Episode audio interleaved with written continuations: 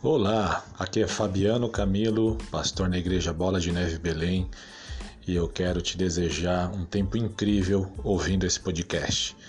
Cada podcast, cada episódio, cada temporada traz revelações e insights que vão empoderar você e te liberar para o seu destino em Deus.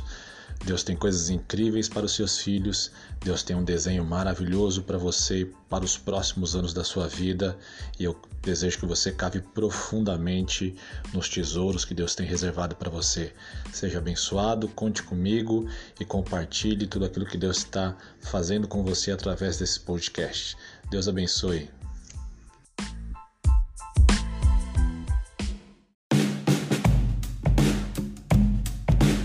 É isso aí, galera. Todo mundo chegando aí na live, vamos lá? Uh! Como é que está aí, Léo? Do que, que a gente vai falar hoje? Gente, o tema de hoje do nosso podcast, da live, é curas e fé, se movendo pela fé. Então a gente preparou aqui alguns tópicos que a gente vai conversar sobre eles. Né? Então a gente está aqui também. Se preparem aí nos comentários, a gente está lendo tudo que vocês estão escrevendo. Participem com a gente, tá? É isso aí. Nessa noite que nós desejamos é compartilhar com vocês experiências, compartilhar com vocês coisas que estão queimando no nosso coração. Ao mesmo tempo aqui a gente está gravando um podcast, só que está parecendo uma rádio hoje. Ah, tá top, né? né? e tô com uns convidados aqui, né? Meninos especiais, moram no meu coração.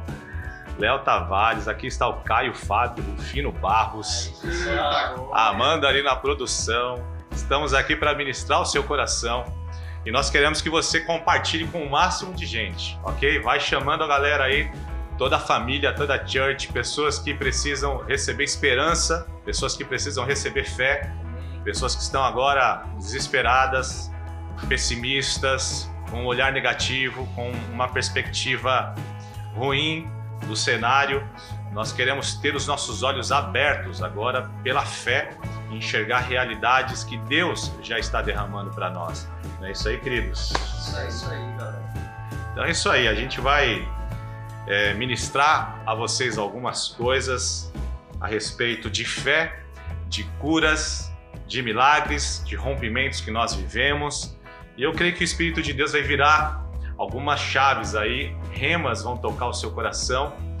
E eu tenho certeza que você vai sair dessa live cheio de expectativa, cheio de fé, cheio de um coração vibrando para viver um futuro maravilhoso. A Bíblia diz que Deus tem planos de paz e não de mal. Ele tem um futuro e uma esperança. Então vamos lá, gente. Vai chamando a galera aí, vamos nos envolvendo, vai comentando, vai colocando coraçãozinho aí. Vamos reunir a galera toda aí.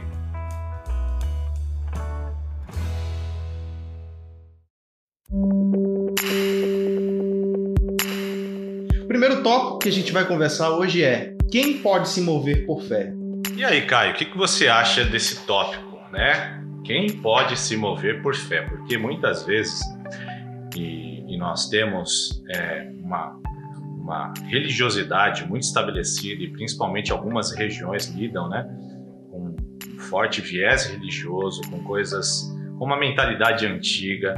Então, muita gente se sente travada em relação a ministrar é, de forma sobrenatural aquilo que a Bíblia diz que aconteceu com os apóstolos, com os discípulos de Cristo. Eles viviam curas, eles viviam milagres, eles fluíam na presença de Deus.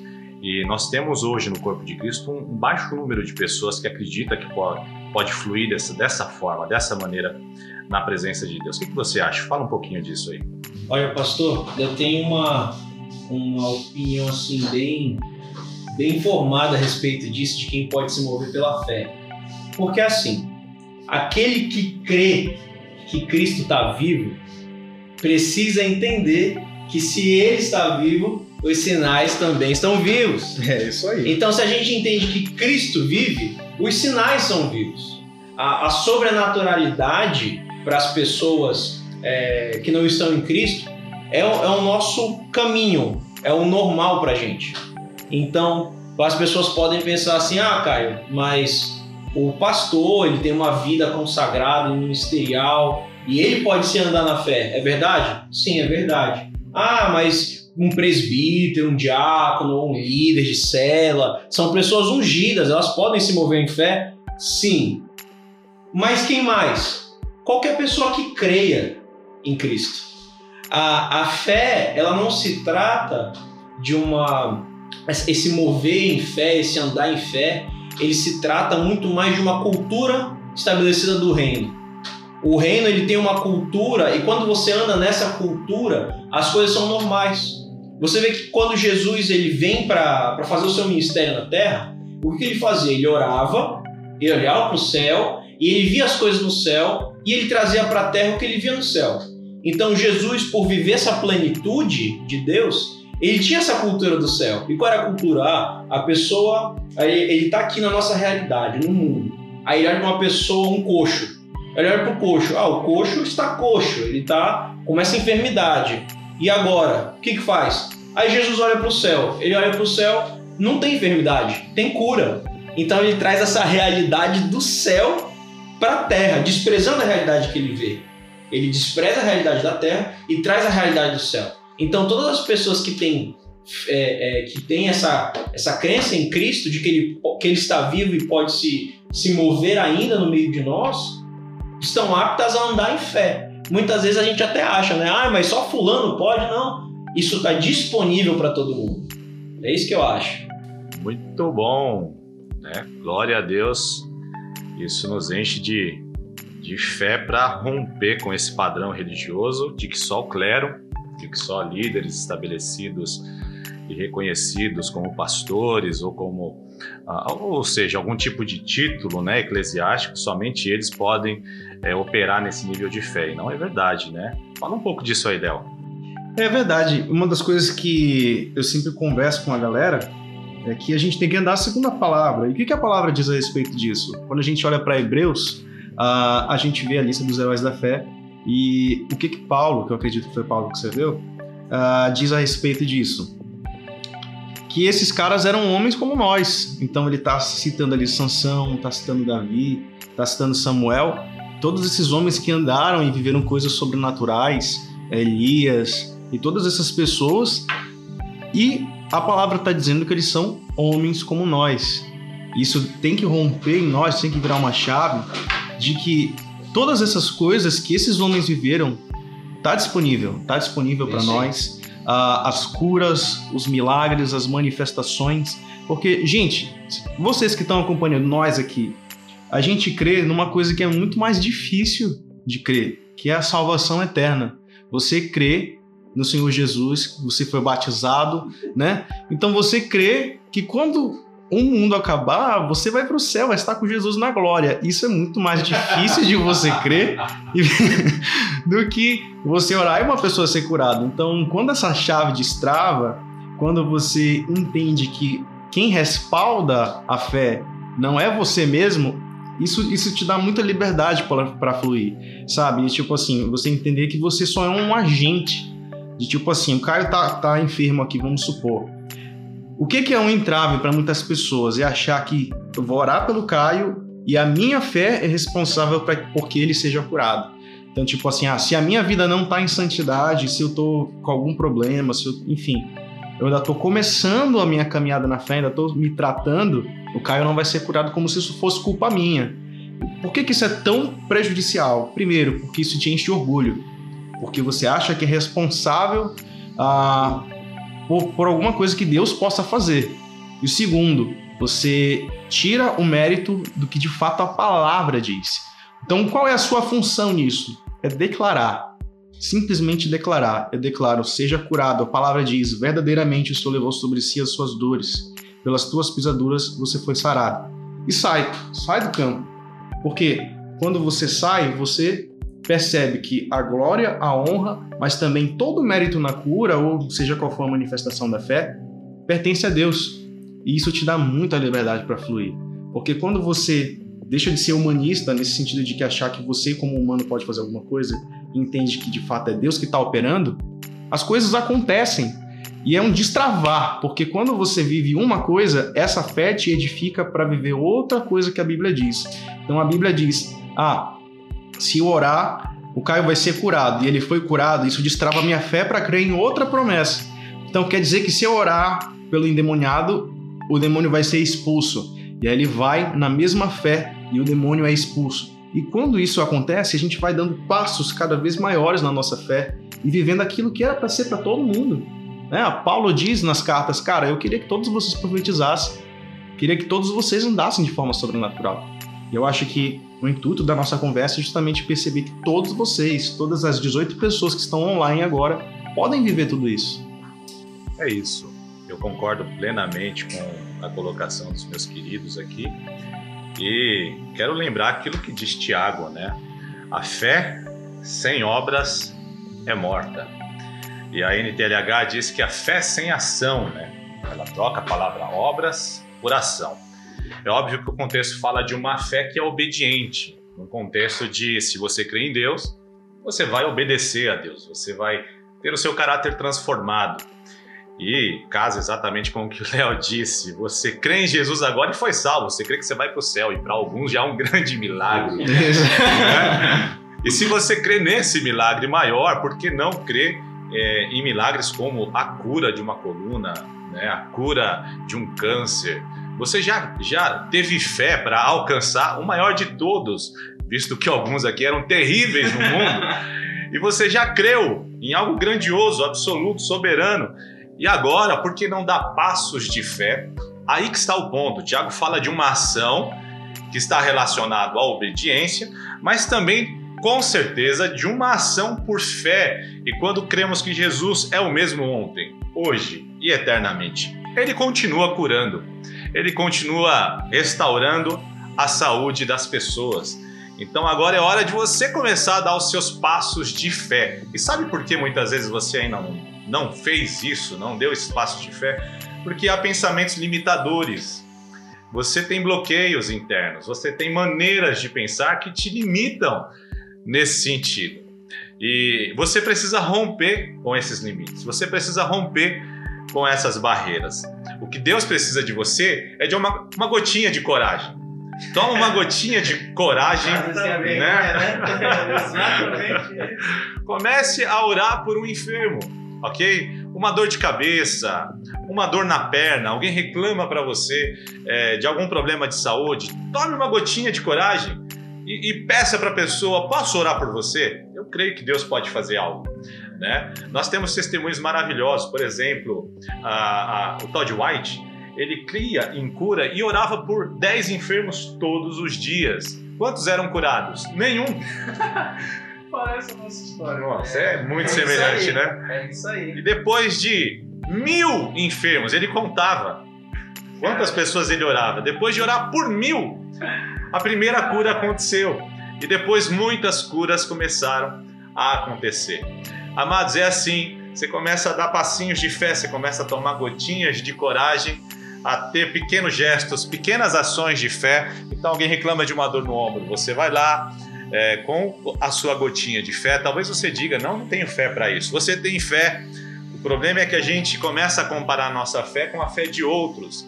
E você tem pessoas que você considera gente de grande fé. Mas deixa eu te dizer uma coisa só há pessoas de grande fé porque eles desenvolveram a pequena fé. Exatamente. Não é? Fé é como um músculo. E aí, se você deixa o seu parado, é como aquela barriguinha, né? Você não exercita, ela vai crescendo. Então, estou aqui com 40 anos, dois filhos. Começa a ser muito difícil manter as coisas na linha. Né? E a fé, amado, se você não trabalha, ela realmente não cresce, ela não se desenvolve, é um músculo que precisa ser trabalhado. Então só tem grande fé porque houve muito exercício. Se você não exercita a sua fé, você não vai ver ela crescer. Comece a exercitar orando por pequenas coisas e aí você vai começar a ver milagres acontecendo. Pequenos milagres. Você considera pequeno? Talvez eu considere pequeno. Na verdade, nenhum milagre é pequeno. É Custou, milagre. é milagre. É Custou, né? Custou o sangue de Jesus, custou o sacrifício da cruz. E o Espírito de Deus que está se movendo em você fez aquilo. E tudo que o Espírito de Deus faz é grande. Então não tem milagre pequeno. A gente não pode chamar o milagre é, de pequeno. Então comece a dar esses pequenos passos e grandes coisas vão começar a acontecer. É isso, amados. Nossa, a gente tem várias histórias sobre isso, assim, até falando sobre o Todd um pouco, né? Uh, eu lembro que uma das, das coisas que. Logo quando eu comecei né, no, no, Evangelho, isso é até legal de se falar, né? Eu ainda não estava servindo em ministério, não tinha sido ungido nada. Então, isso realmente é para quebrar qualquer crença limitante em você. Eu cheguei na fé e eu vi o Todd White pregando. E eu fiquei maluco. Ele disse, cara, esse cara ora e as pessoas são curadas. Eu quero ver como é isso, eu quero fazer isso. Aí cheguei com o Caio. Caio, como é que eu faço para orar e os enfermos serem curados? Aí ele me disse: pega a tua Bíblia, pega o Evangelho de Mateus, lê todo o Evangelho de Mateus, grifa todos os versículos em que Jesus curou. Beleza, eu peguei, agoniado, fiz isso assim um dia, dois, peguei. Tá aqui, Caio. E aí, o que que tu percebeu? Olha a dica aí, ó. Começa a pegar Já sua vai pegando Aí. Começa a ler escritura, irmão. Anota a dica né? aí. E aí, resumindo um pouco a história, disse, tá, agora pega e faz a mesma coisa. Cara, e o que que eu fiz? Eu trabalhava no comércio nessa época, né? Então, comércio tem muita gente. E aí eu ia pro comércio, e aí eu passava nos meus intervalos de almoço, ou então indo para lá, e eu procurava os enfermos, eu gostava de um cara aleijado, mano. Eu passava. passava. cara, eu orei pelo primeiro, não rolou. Orei pelo segundo, não rolou. Cara, fui orando, fui orando pelas pessoas no meu trabalho, fui orando pelas pessoas na rua. Sabe quantas foram curadas? Nenhuma. Até que chegou um ponto que eu tava saindo do meu trabalho, fui pegar o ônibus ali na Presidente Vargas naquela parada lá da CIA, que vocês sabem que tem muita gente, e eu vi um garoto cadeirante. E aí eu disse: de duas uma. Ou esse cara levanta e vai cair um temor do Senhor gigante nessa, nessa parada lotada, ou eu vou passar o maior ridículo da minha vida. E eu peguei e fui lá falar com o menino. Fui lá falar com o menino, disse: Você crê que Jesus pode levantar? Creio. Então levanta em nome de Jesus, ajudei ele a levantar. Ele deu uns dois passinhos e não conseguiu andar e voltou para a cadeira e toda a parada de ônibus olhando essa presepada. E o menino, Nossa, e o menino não foi curado. Cara, eu fiquei tão envergonhado, peguei qualquer ônibus só para sair de lá. E aí eu vim para a igreja, vim chorar pro pastor. Pastor, eu tô eu tô orando e ninguém tá sendo curado. Eu me lembro desse. Eu me lembro.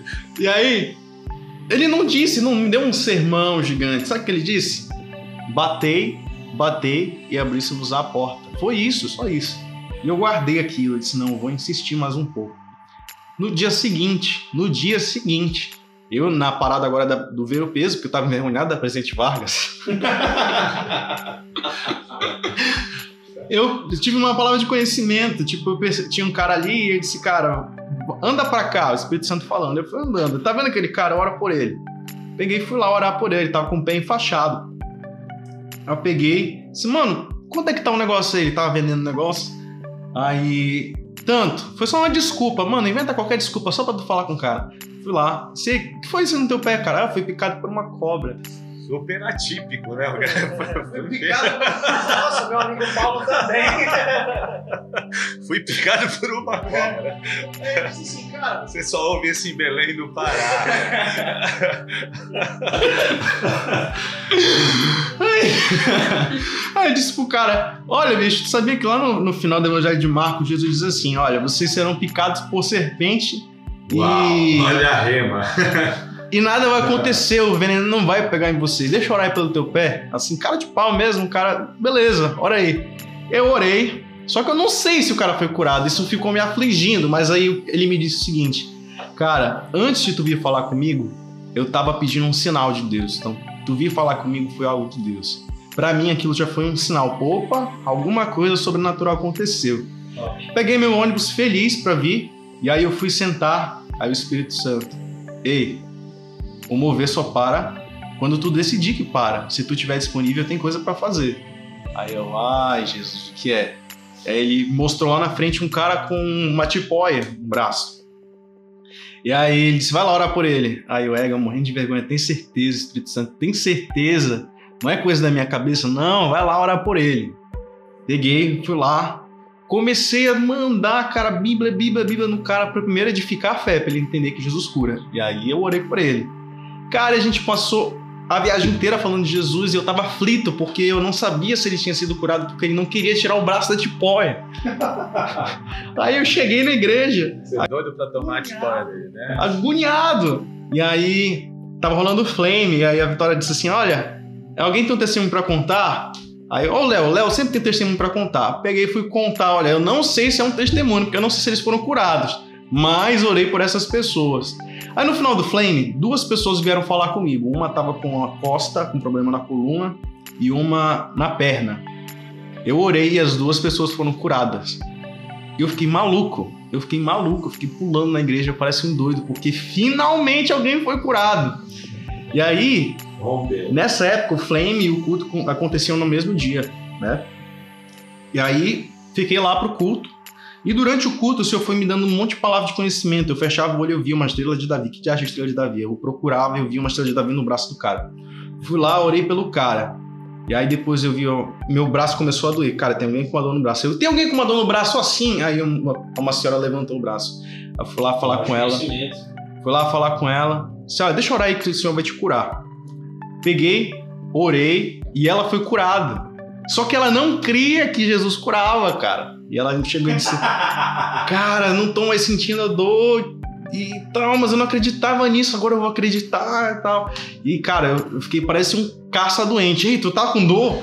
Deixa eu orar. Eu passei, cara, eu passei os três últimos meses enlouquecido procurando pessoas para curar. Isso é, é, é a fé, né? A fé produz coisas maravilhosas. Já que a gente está falando de testemunhos, eu postei um history esses dias perguntando para pessoas é, quem havia sido curado nos cultos, Valeu. se elas pudessem escrever. E algumas pessoas escreveram para gente. Uma delas foi a Renata Silveira. Ela, ela disse: Sim, fui curada, garganta inflamada. Foi incrível, senti na hora como se estivesse gelando tudo por dentro. Isso é o poder de Deus. A presença do Espírito Santo, o poder do Espírito Santo, foi anestesiando a garganta dela e ela foi curada. A Fabiane Cabral escreveu: sim, pastor, de depressão. Olha só, gente. Pessoas sendo curadas de depressão. Jesus cura sua depressão. Se você está depressivo, Receba em nome de Jesus a cura dessa depressão. Nós liberamos essa palavra sobre você. Agarre isso aí.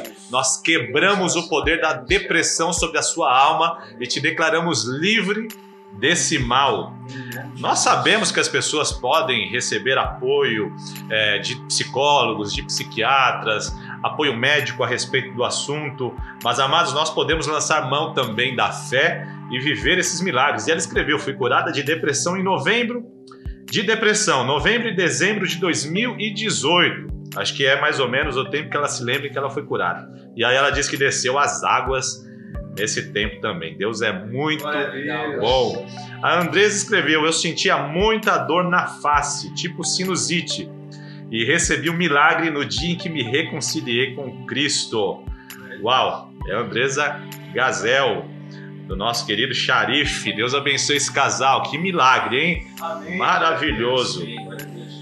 Também a Suzane, sim, de um problema no útero que causava excesso de fluxo sanguíneo. Meu Deus, parece aqueles milagres bíblicos. A mulher com fluxo de sangue é. tocou na orla de Jesus, foi curada. A irmã foi curada desse mal também. A Ana Laura, sim, pastor, fui curado. O médico tinha certeza que eu estava com tuberculose, mas os meus testes deram negativo. Gente, é bom demais ouvir testemunho. Espero que você esteja edificando a sua fé. Deus colocou no meu coração fazer esse podcast sobre fé sobre mover-se em fé, porque nós estamos numa estação de muito medo, uma estação de muito pânico, as pessoas estão tomadas de ansiedade, não é, Caio? Sim. Tomadas de medo, de uma perspectiva pessimista, elas estão ácidas, né? elas estão azedas por dentro. E a fé transforma esse, esse cenário interior. E milagres, quando são contados, ativam né? fé no coração das pessoas. As pessoas podem passar a crer para viver também milagres com Jesus. Quer contar algum aí, Caio? Algum testemunho? Sim, eu, tenho, eu tenho muito testemunho. Glória muito, a Deus. Muito. Cara, eu acho que teve, teve um testemunho bem engraçado. Uma vez, a Adria, minha esposa, ela me chamou pra ir na casa dela orar por um, por um ente familiar dela que tem um, um, um problema, né? Uma sente dores nas pernas e tal. E, é, e era muito complicado. E aí eu fui lá orar. Eu falei, ah, tem óleo ungido aí? Ela falou, tem. Eu não derramei e quebrei o óleo ungido que veio de Israel, que a pessoa recebeu. E eu fiquei assim, Jesus amado, meu Deus, meu Deus. Israel. Aí eu fui, aí eu fui orar pela pessoa. Gente, a pessoa não foi curada. Que Eu, de, eu, de, eu derramei o óleo ungido de Israel. A pessoa não foi curada. E eu fiz, sabe aquela oração forte? Oração evangélica mesmo, né? Eu fazer aquela oração. Não deu certo. Aí, o marido dessa pessoa virou pra mim e falou: Pô, eu também tenho um problema. Aí eu, o que é, querido, amado? o, que, é que o senhor tem? Ah, eu tenho um tumor no cérebro. Eu falei, irmão, irmão, briga comigo. Por dentro, né? Por fora tava não, amém. Vamos orar, né? E eu quase ligando pro pastor, né? Pastor, vem cá, que não vai rolar. Aí eu, cara, eu, eu fiz o seguinte, eu cheguei e botei a mão no ombro dele e eu fiz essa oração, assim, eu me lembro até hoje, eu fiz assim. Pai, tira esse tumor. Em nome de Jesus. Cura ele. Amém. Meio desacreditado, sabe? E, por, que eu tava desacreditado? Porque o cara mostrou o exame lá, que ele tinha um tumor e tal. E que ele iria voltar naquela semana pro, pro médico fazer uma ressonância pra fazer cirurgia. Aí eu falei, bem, né? Amém, glória a Deus. Aí saí de lá assim, envergonhado, né? Falei, Deus, pô, e aí? Qual é o papo? Qual é o papo, né? Aí beleza, passou uma semana, o cara foi fazer o tumor, foi fazer a, a tomografia, né? Pra verificar o, o- o tamanho do tumor, pra poder fazer a, a cirurgia. E ele não tinha mais tumor. Oh, Glória a. Deus. E ele não tinha mais tumor. Aí eu fiquei, não, com certeza. Pode vir qualquer, qualquer parada. Gente, eu tava em casa, com um familiar. E um familiar meu tem uma. Tinha, né? Uma perna menor que a outra. Aí eu falei, o que, que Jesus pode te curar? Aí, creio. Tu crê que se tu deitar no chão e eu puxar o teu pé, eles vão ficar do, do Alinhado, tamanho, né? alinhado assim? A pessoa, eu creio. Eu falei, então. Então tá. Se tu crê, eu também creio. Então vamos. A pessoa deitou no chão e eu fui puxando o pé. E a perna foi crescendo. Ei. E aí quando a perna foi crescendo, falei, meu Deus. tipo assim, tipo assim, eu olhei, só acredito vendo. Eu vendo, meu Deus, meu Deus. Aí, aí a perna cresceu, ficou igual. Uau. Aí já vi pessoas aqui na igreja também, foi, foi coisa assim muito bacana. Porque o que, o que sempre me ativou foi ver homens de Deus fazendo. Ah. E assim, o que eu sempre tomei pra minha vida era a vida do pastor. Então, pô, como é que ele se move? Eu vou me mover do mesmo jeito. Então o pastor sempre fala, né? Olha, depois do culto, faz uma fileira aqui e aí a gente vai fazer. Aí eu, beleza. Aí ele fazia a fileira, eu falei, vou ajudar. E aí eu ajudava e ficava olhando o pastor. O que vai fazer? Aí ele, o que você sente? Aí a pessoa falava o que sentia. Tu não consegue fazer? Tenta fazer um movimento. A pessoa não conseguia fazer. Aí ele pegava um pouco de óleo ungido, ministrava a cura, orava e falava assim: tenta fazer um movimento que você não consegue. Aí a pessoa fazia o movimento e começava a chorar. Eu falei: pronto. Meu Deus. Tutorial aqui. Tutorial. Na prática. Na prática. Aí o que eu fiz? Pega o tutorial aí, É, galera. gente, cola nos pastores de vocês, amém? Chega junto. Aí o que eu, o que eu fui fazer? Eu falei, pô, vou, fazer, né? Deu certo com o paizão, vai dar Pronto. certo comigo. Beleza. E aí orei por um, não foi curado. Orei por outro, não foi curado. Orei por um terceiro, também não foi curado. Mas Welcome Quando- quando eu entendi que aquilo ali era um chamado para minha vida, um chamado para curar, para orar pelos enfermos e eles serem curados pelo nome de Jesus, isso não dependia de, de se o pastor estava do meu lado ou não. Não dependia se, se, se o, o pastor tinha orado por mim. O que dependia era: eu estou crendo no Cristo que o meu pastor crê. Eu, eu, tô, eu, eu tô na mesma sintonia do meu pastor, eu entendo quem é Jesus. Ah, eu entendo. Então, se as pessoas vão ser curadas, isso vai ser com Jesus. Não vai ser comigo. Exatamente. O que eu preciso é orar. E aí eu já vi pessoas entrando na igreja se apoiando em muletas. E eu vi elas saindo da igreja carregando muletas. Yes. Teve uma vez que o pastor, algumas vezes na verdade, que o pastor ele virou pra gente e falou assim: gente, o evangelismo ele tem que ser uma ação nossa, ou ele tem que ser uma iniciativa tua, ou é uma coisa que rola. Aí eu falei: não, tem que ser uma iniciativa, a gente tem que se dispor. E aí ele falou: vai evangelizar 10 pessoas. Eu, pastor Fabiano, vamos. Aí evangelizar as pessoas. Olha, o desafio vai ser estendido para vocês que estão assistindo aí, viu? É isso aí. Deus está ativando os evangelistas. Se você tá vendo essa mensagem, também é para você. É pra ti, amado. Olha o tio do copo. E aí, o que, que- o que acontecia? A gente ia evangelizar pessoas e às vezes elas estavam enfermas. E aí, posso orar por uma pessoa na rua, uma pessoa no bairro. E, e aí, o que eu fazia? Eu orava pela pessoa e aí ela era curada. E isso me dava mais fé para continuar a evangelizar e orar. E isso foi uma sequência até um ponto que isso se tornou normal. Então, eu estava no trabalho, as pessoas batiam na sala. Caio, posso falar com vocês? Tem um tempo? Tenho. Qual a situação? Tô com dor de garganta. Tá. Tô com insônia. Tô com problema no útero. Tô com problema nas costas. Então eu trabalhando, as pessoas iam na minha sala pedir para que eu orasse por elas. Uau. E aí eu tava lá fazendo alguma outra coisa, andando. E Caio, você pode orar? Caio, você pode fazer? Caio, isso. E aí ministrava, falava que Jesus curava. E Jesus continua curando. É isso. E isso é maravilhoso. Ver que Jesus continua curando. É interessante falar que nós estamos falando muito sobre cura, mas talvez o que você precisa agora não seja uma cura. Você não está com um problema de saúde, mas está com um problema no casamento, está com um problema nas finanças, está com um problema de outra ordem. E a fé funciona para todas Ah, é. as áreas. isso aí. O que você precisa fazer é começar a aplicar a fé de forma prática em pequenos passos, tomando doses de coragem. O que nós precisamos fazer é nos livrar da paralisia. O medo paralisa, a intimidação paralisa. Quando você deixa os pensamentos errados te encurralarem no canto e você fica sem ação, e aí os problemas estão te surrando e você não consegue ter reação, o que você precisa fazer é romper. A fé vai te dar esse ímpeto, essa ousadia de romper com esses pensamentos que te colocam na defensiva, e a fé vai te colocar na ativa, vai te colocar no ataque, vai te colocar para frente, no campo de batalha. E Jesus vai estar ao seu lado. Ele disse: Estou com você todos os dias até a consumação dos séculos.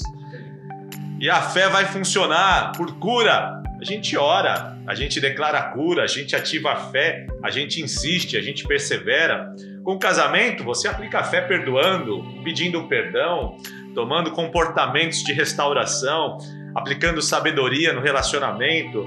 E para cada área da sua vida, a fé vai funcionar. É a fé que vai te conectar às próximas ferramentas, ok? Então, se para esse casamento ser restaurado falta entendimento, porque a Bíblia diz que o marido precisa estar com a esposa com entendimento. Muita gente está dando cabeçada no casamento por falta de entendimento. Mas se você começa a, com fé, buscar a Deus, a fé vai te conectar à sabedoria de Deus. A fé vai te conectar ao entendimento divino. Vai te dar insights. Você vai começar a entender maneiras de como fazer o seu casamento ficar melhor. Talvez você está aí no meio dessa quarentena, agora preocupado com as finanças, preocupado com os recursos financeiros. Tem gente ansiosa, tem gente agora com o coração pesado. Gente, vamos quebrar a ansiedade. Jesus nos disse que se nós nos achegarmos a Ele, Ele vai trocar o jugo conosco e vai nos dar um que é leve, que é suave. E você precisa se apropriar dessa verdade. Pela fé, Jesus está removendo esse fardo pesado do seu coração. E Jesus nos ensina a vencer a ansiedade descansando em Deus hoje. Porque muito da ansiedade é quando nos focamos no amanhã, não é isso? Quando a gente fica tão preocupado com o que pode acontecer, ou seja, é uma realidade não rea é, uma, é um futuro não realizado, né? não é um fato, É algo que talvez aconteça, mas a pessoa já está dominada pelo medo, né, de uma possibilidade. E a ansiedade está destruindo a paz, a tranquilidade, a alegria, a energia, a criatividade dessa pessoa. O que fazer? Jesus nos ensinou, por exemplo, a orar, Pai nosso que estás no céu, e quando ele vai orar sobre o pão, ele diz: O pão nosso de cada dia nos dai hoje. Então, amados, como vencer a ansiedade? Quando você descansa em Deus hoje. Se você está ocupado com o seu amanhã, você vai viver ansioso, carregado, preocupado, longe, distante daquele descanso que a Bíblia promete para você. Então comece a crer no seu hoje. Faltou o pão hoje? Faltou o recurso hoje? Faltou a roupa hoje? Não, não faltou hoje e não vai faltar. Amanhã você de novo vai crer pelo seu hoje. O pão nosso de cada dia nos dá hoje. Então você vai descansar em Deus hoje. Basta cada dia a sua dose de desafio, a sua dose de batalha, sua dose de guerra. Você está entrando em guerras que nem chegaram ainda. Você está entrando em guerras que estão lá na frente. Você está cansado por guerras que nem chegaram na sua porta ainda. Por isso você não tem fôlego para as que você está vivendo hoje. Então, é hora de você se livrar dessas guerras de amanhã e começar a vencer as batalhas de hoje. Descanse agora, porque o pão de hoje não vai faltar isso, né? Tem um próximo tópico aí. Tem, né? tem ah, mais. Antes da gente entrar, tem uma coisa muito importante que veio à mente agora. Há quatro, mais ou menos quatro anos atrás, o pastor teve uma série de pregações para a gente descansar em Deus. E nessa série de pregações, uma coisa que ele batia sempre na tecla era: a gente precisa deitar para que Deus se levante. Nossa, é verdade. Lembra disso? Lembro. E aí comece a fazer as coisas. E qual é o nosso problema hoje, assim, com com ansiedade ou com depressão. É porque a gente chega para Deus e fala: Deus, está aqui o meu problema, toma. Aí Deus está lá. Aí tu vira e faz assim: Deus, não, rapidão, deixa eu ver aqui meu problema. Não está resolvido, né? Amém, tô crendo, hein? Vamos lá, Deus. Não, Deus, espera aí, rapidinho. Vamos fazer assim, Deus, pô, Deus, era brincadeira, toma Deixa aí. eu ver aqui de novo. Então, a, a crença de que a gente vai chegar e falar assim, Deus, eu te entrego meu problema, não demonstra fé. O que demonstra fé é você descansar. Porque, lógico, tu vai ter a ação. Por exemplo, a gente está vivendo hoje uma pandemia.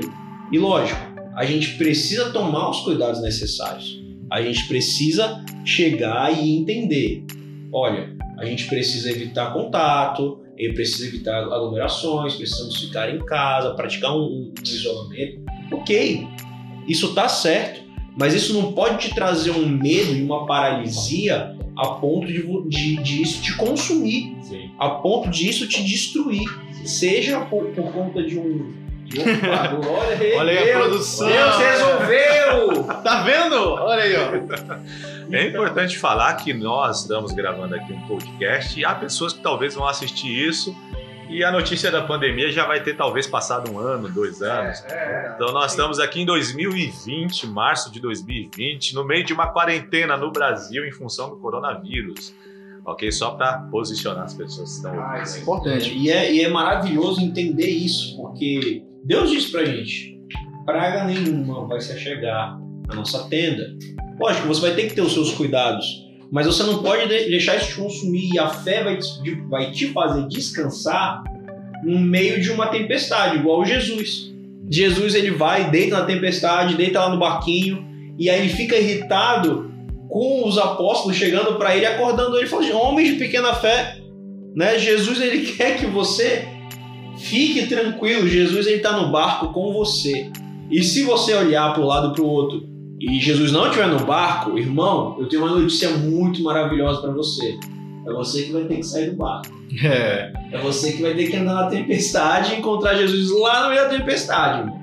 Então, se ele estiver no barco, você descansa. Se ele não tiver, Tem uma coisa muito interessante que eu, que eu observei lá no Evangelho de Lucas sobre essa passagem específica.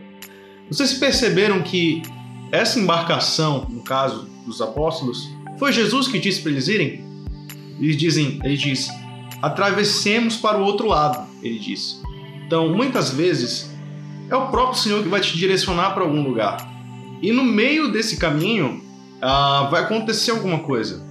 Então, por exemplo, no caso dos, dos, apóstolos, eles ouviram a voz de Deus e a voz de Deus colocou eles no meio de uma tempestade.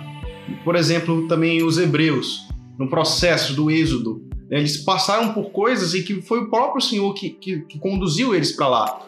E qual é o entendimento que você tem que ter uh, para enfrentar essas situações? Quando isso vem de Deus, quando Deus está te conduzindo para um lugar, Ele está te conduzindo para uma oportunidade uma oportunidade de exercitar a sua fé. Então, por exemplo, se você ouviu uma, uma, uma palavra de Deus que você vai empreender, um exemplo, e aí você empreende, ouve aquela voz, crê e começa a caminhar nisso, e tem os seus primeiros dias, primeiros anos difíceis pra caramba. Essa dificuldade, essa tempestade, que talvez até foi de fato você ouviu a voz de Deus, aconteceu alguma coisa. E aí a tendência de quando a gente não está exercitado na fé é dizer: Poxa Deus, por que eu ouvi a tua voz e estou sofrendo por causa disso? Mas o que você tem que ver é justamente o oposto. Cara, Deus me enviou, eu estou aqui sob uma palavra. Alguma coisa vai acontecer e a palavra vai se cumprir. Quando você entra nesse lugar, nesse lugar de descanso, você consegue viver milagres sobrenaturais absurdos em todas as áreas da sua vida, não só na questão de cura é, um testemunho breve é que uma vez eu precisei comprar um equipamento que é muito caro e eu não tinha o dinheiro todo.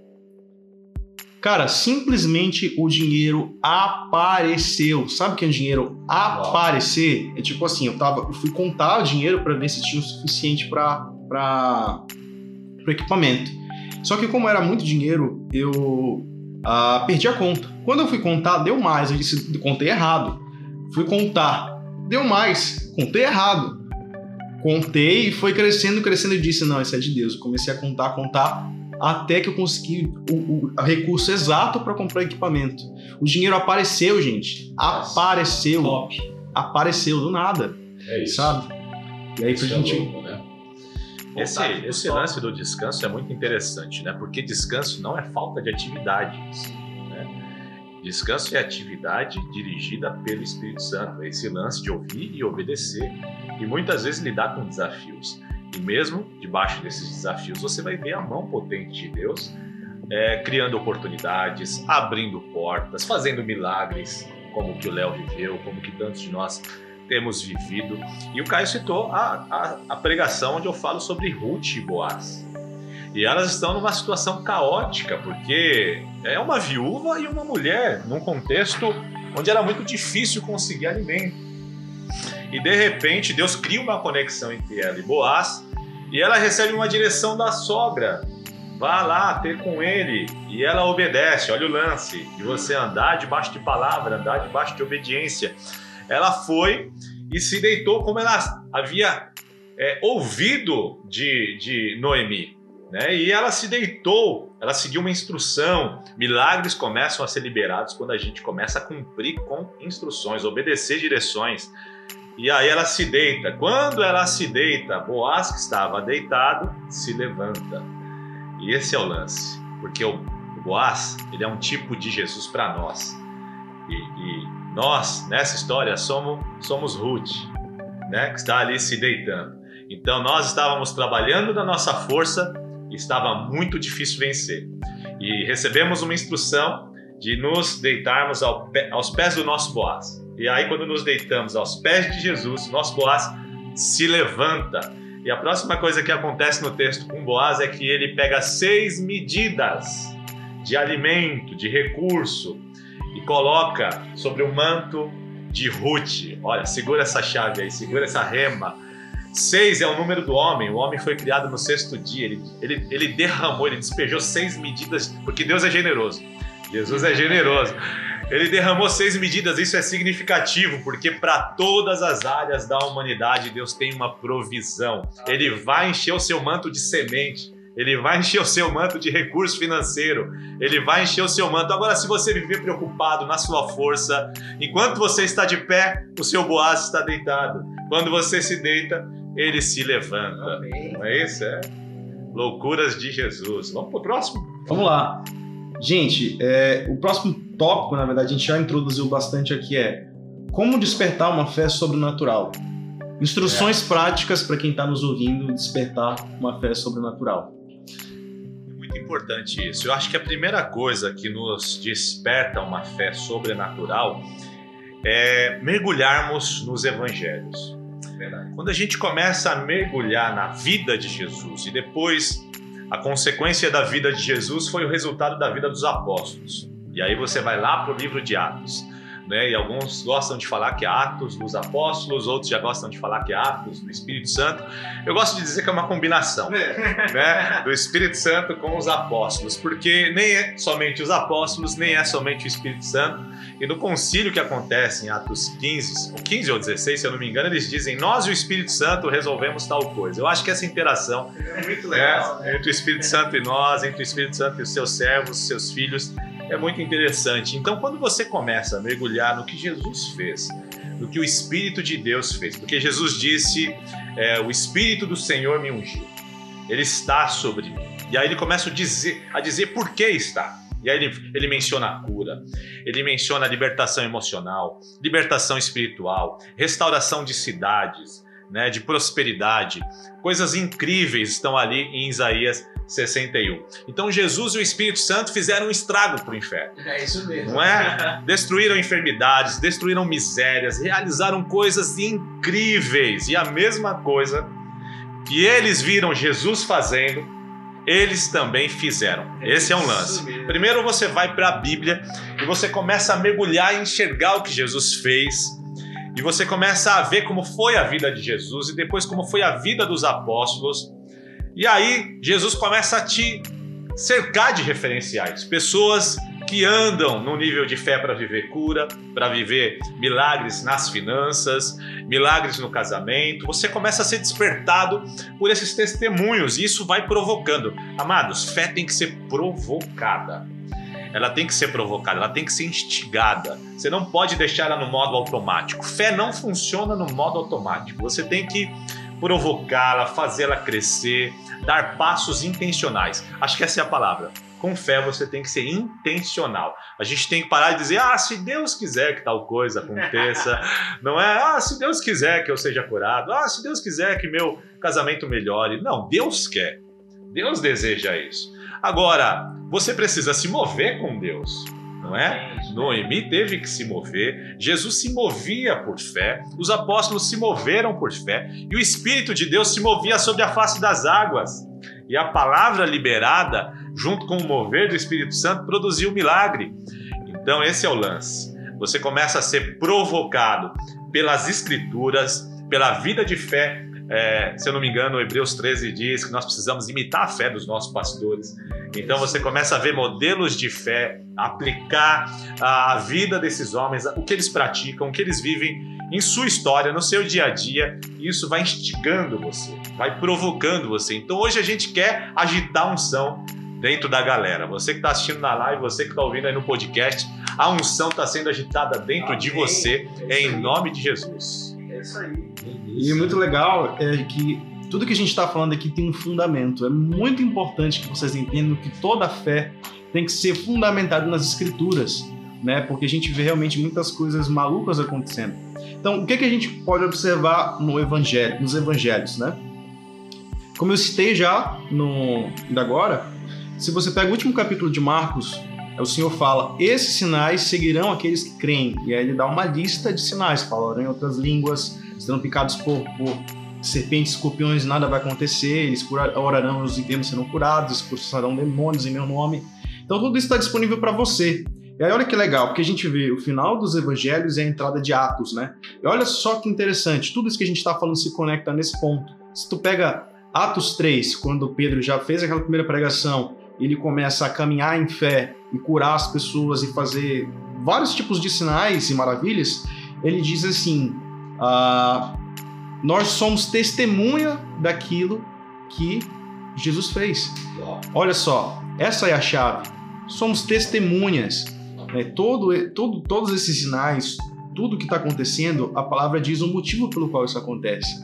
Testemunhar que Cristo é vivo. Agora, de uma forma prática, assim, que tipo de evangelismo você acha que tem mais eficácia? Quando você está simplesmente falando sobre Jesus ou quando aquela pessoa, antes de receber a pregação do evangelho, é curada?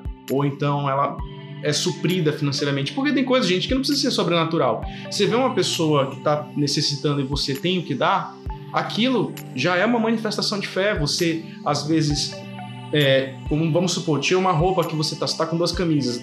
Vê uma pessoa que está sem camisa, você dá isso, isso é um ato de fé. E isso não, não é uma coisa de outro mundo, você está disponível. Isso abre o coração dessa pessoa para receber o evangelho, porque ela vê Cristo em você, diz esse cara se move como Jesus, então acho que ele anda com Jesus. Então é muito mais prático do que do que algo assim intangível. Então, tudo que a gente está conversando aqui tem um fundamento bíblico. Né, Caio? É isso aí. Você estava falando e quando eu me converti, quando eu, fui né, tocado pelo Espírito Santo, eu li a Bíblia e não entendia a Bíblia. Quando eu estava assim, avivado, eu lia. Sabe aqui o pão diário? Eu lia dois no, eu lia duas páginas no pão diário. Eu falava, não, eu tô um avivalista, né? Tô voando. Quase um teólogo. Quase um Reinhard Bonk aqui, eu tô, tô demais. tô demais. E quando eu fui batizado com o Espírito Santo, o Espírito, o Espírito Santo me levou a ver o mundo de uma outra maneira. É como se fosse um óculos que eu botei e eu comecei a enxergar com as lentes e a mente de Cristo para todas as coisas. E eu não entendia a Bíblia. Não entendia, eu lia mas eu não entendia. E aí eu pensava, eu preciso de alguém para me ensinar. Mas Deus, não tem ninguém que me ensine. Vai ter que ser o Senhor. Aí eu, o que foi que eu fiz? Eu continuei lendo a Bíblia. Você entender? Eu continuei lendo a Bíblia. E aí o que foi que eu fiz também? Não basta só leitura bíblica, gente. Não basta só YouTube. Você tem que ir na sua igreja. Você tem que ir para sua igreja local, viver debaixo de uma paternidade e entender como a sua paternidade se move. E olha como é que vem a fé. A fé ela vem do ouvir e do ouvir a palavra de Deus. Como é que você vai ouvir e ouvir? Tá, escutar a pregação em casa? Massa, cara, glória a Deus. Você lê a Bíblia? Glória a Deus também. Mas quem te confronta?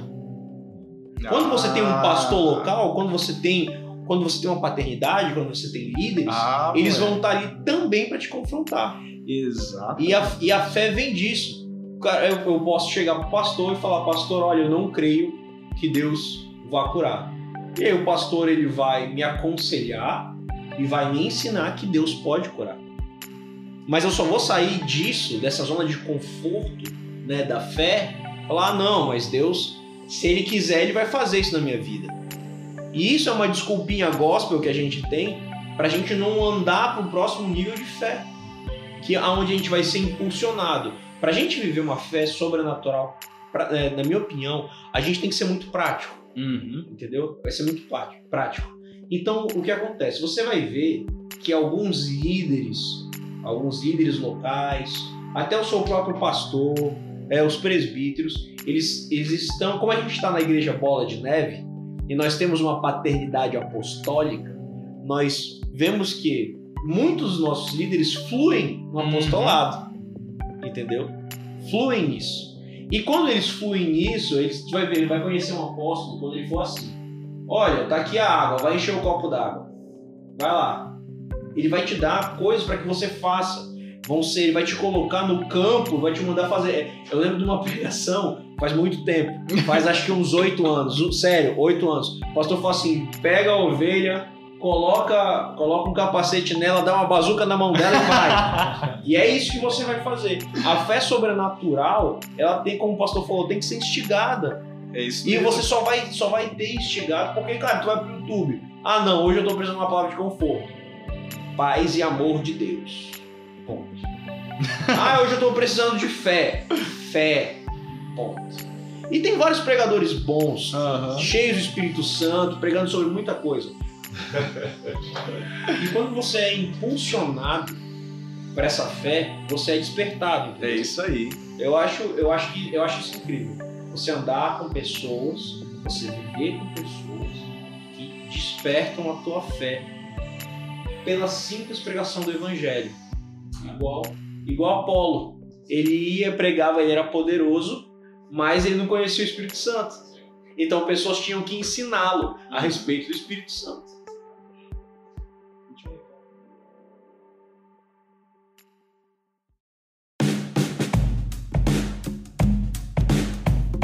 Então vamos encerrar. Quatro minutos aí, dá pra gente falar algumas coisas a respeito de fé. Eu espero que a galera tenha sido encorajada. Em casa, a gente pode depois fazer um, um, capítulo 2, né? Um episódio 2. E de repente continuar esse bate-papo sobre fé e até trazer mais coisas para vocês. Eu acho que isso está instigando, né? Você que está em casa assistindo, você que vai ouvir depois no podcast.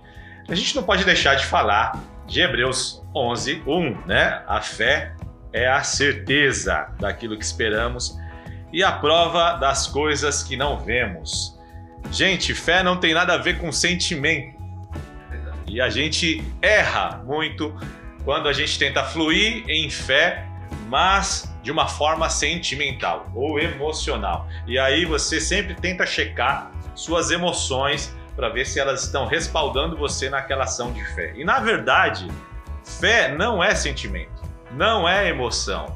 Se você vai fluir em fé, você precisa estabelecer isso logo de cara. Porque se você for orar por um enfermo, pode ser que você não esteja sentindo nenhuma unção, nenhum fogo, nenhum avivamento, mas não se trata do que você está sentindo. Se trata do que você crê. Fé é o que você crê, é certeza, não sentimento. É prova daquilo que você não vê, não é algo que você está tentando tatear, tentando alcançar, já é a prova. Já é a prova daquilo que você espera. Então, cura é uma coisa que ainda não se materializou, mas já é real. E a fé traz isso para o material. A fé traz isso para esse plano. Talvez a restauração que você busca na sua área financeira é invisível ainda, está no campo espiritual. Estar no campo espiritual não significa não existir.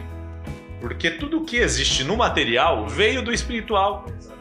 Então nós precisamos entender que o espiritual é, foi estabelecido por Jesus no seu sacrifício, na sua ressurreição, e tudo o que nós precisamos já foi liberado, e a fé se apropria disso, traz do espiritual para o material, independente de como você está se sentindo a respeito daquilo, você crendo, aquilo é a ponte, aquela fé vai conectar essas duas realidades e você começa a construir. Eu acho que é importante falar que no campo da fé algumas coisas são instantâneas e outras são processuais. Então há curas que você ora e ela acontece imediatamente, e já há outras que ela vai acontecer dentro de um processo. A pessoa vai passar por um processo de fé onde aquela cura que já se iniciou, não é que ela não aconteceu, ela já se iniciou, ela vai acontecendo dentro de um processo. E a mesma coisa para muitas outras áreas para muitos milagres que nós precisamos. Bom, acho que é isso. As considerações finais, em poucas palavras. Manda aí, Léo. Galera, é, tem sido um tempo muito legal. É, a nossa oração é para que vocês consigam acompanhar tudo o que está acontecendo. E venham para o Guto, vai ter batismo domingo. A gente está muito ansioso para que vocês vivam esse momento com a gente. É isso mesmo. É, culto domingo, 18 horas. Você vai ter que ir lá na página, ok? Do Bola de Neve, arroba Bola de Neve Belém para participar do culto. Deus abençoe, fiquem com Deus. Fui!